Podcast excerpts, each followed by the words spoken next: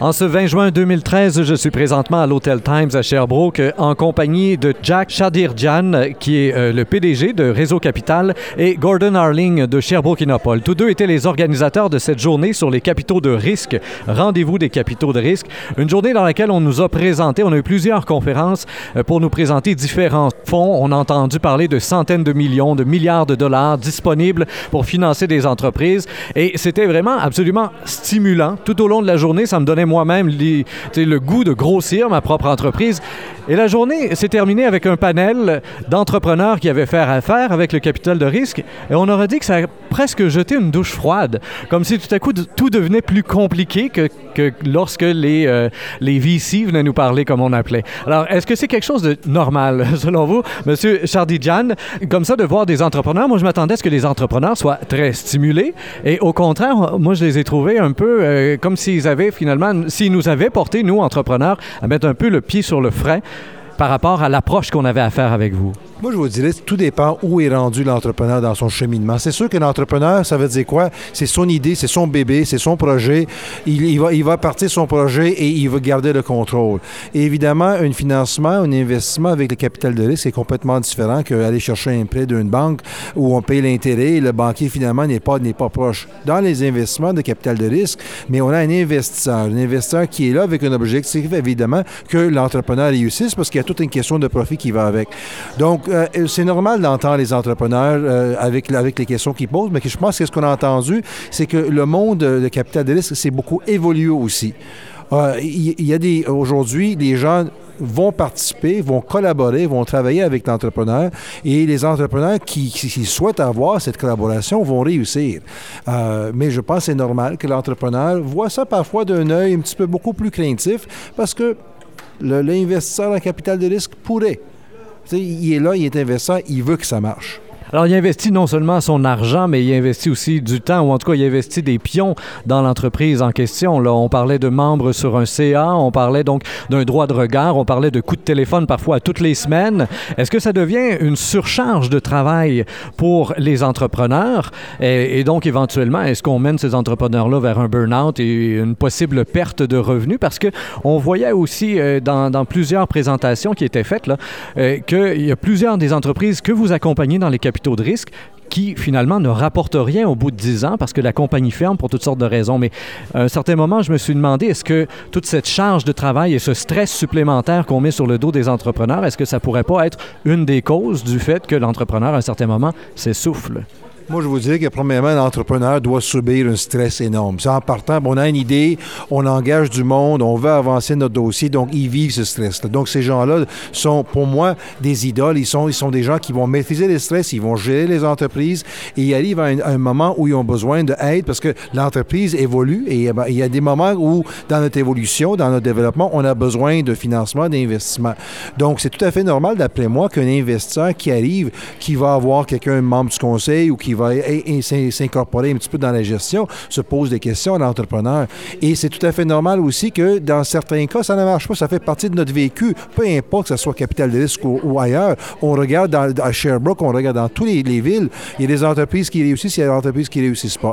Et c'est pas à cause de stress. Parfois, c'est la conjoncture économique. Parfois, c'est l'idée qui était très bien aujourd'hui. Mais dans un an, on s'aperçoit que le monde autour de nous a bougé dans un autre sens. Et la boule de cristal qu'on avait il y a 12 mois a complètement changé. Donc, il y a beaucoup de choses en contexte. C'est pour ça qu'en capital de risque, on se dit, ça prend quand même un certain laps de temps.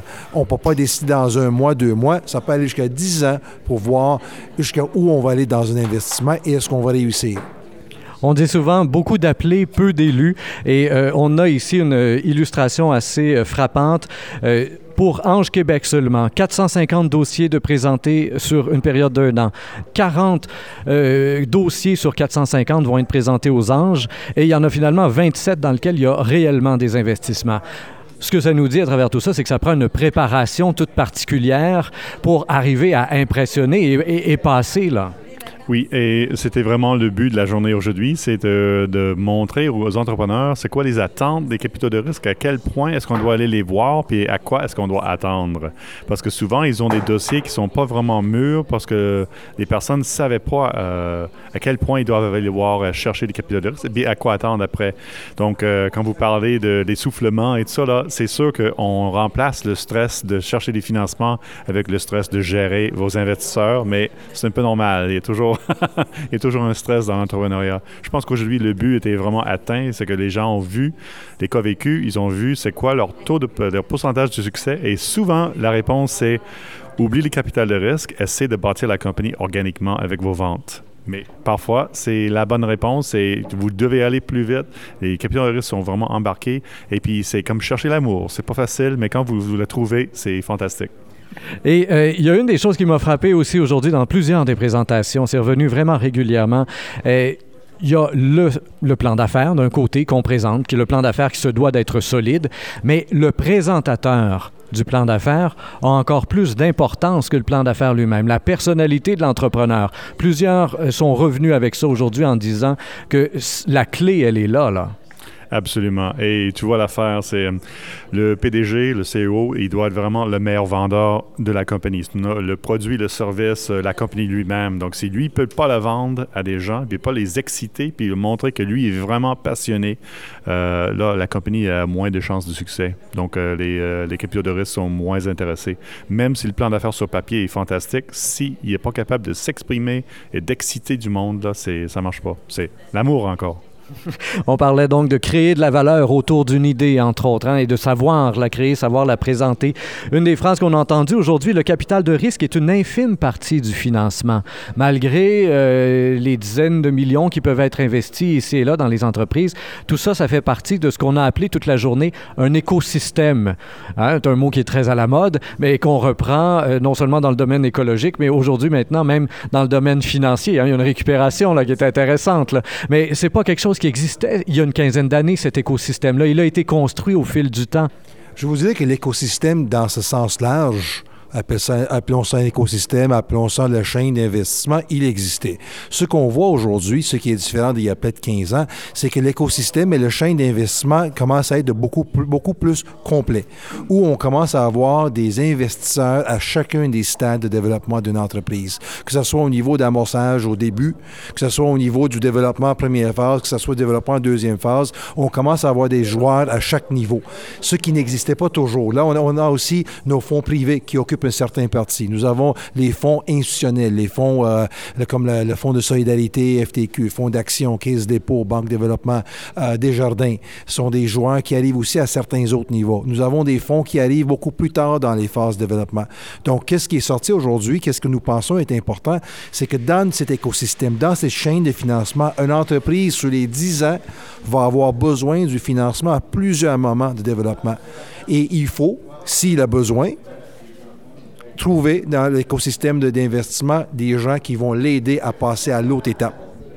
Et à chaque fois, avec l'idée que ces gens-là, ce qu'ils veulent faire, c'est de l'argent. On a souvent parlé des sorties aujourd'hui. Donc, euh, il y a un fonds qui va investir du capital de risque et éventuellement, au bout de quelques années, 5 euh, ans, 7 ans, 10 ans, ce qu'on veut, c'est un retour sur investissement et un bon retour sur investissement, c'est ce qu'on espère. Donc, il y a une sortie des fonds.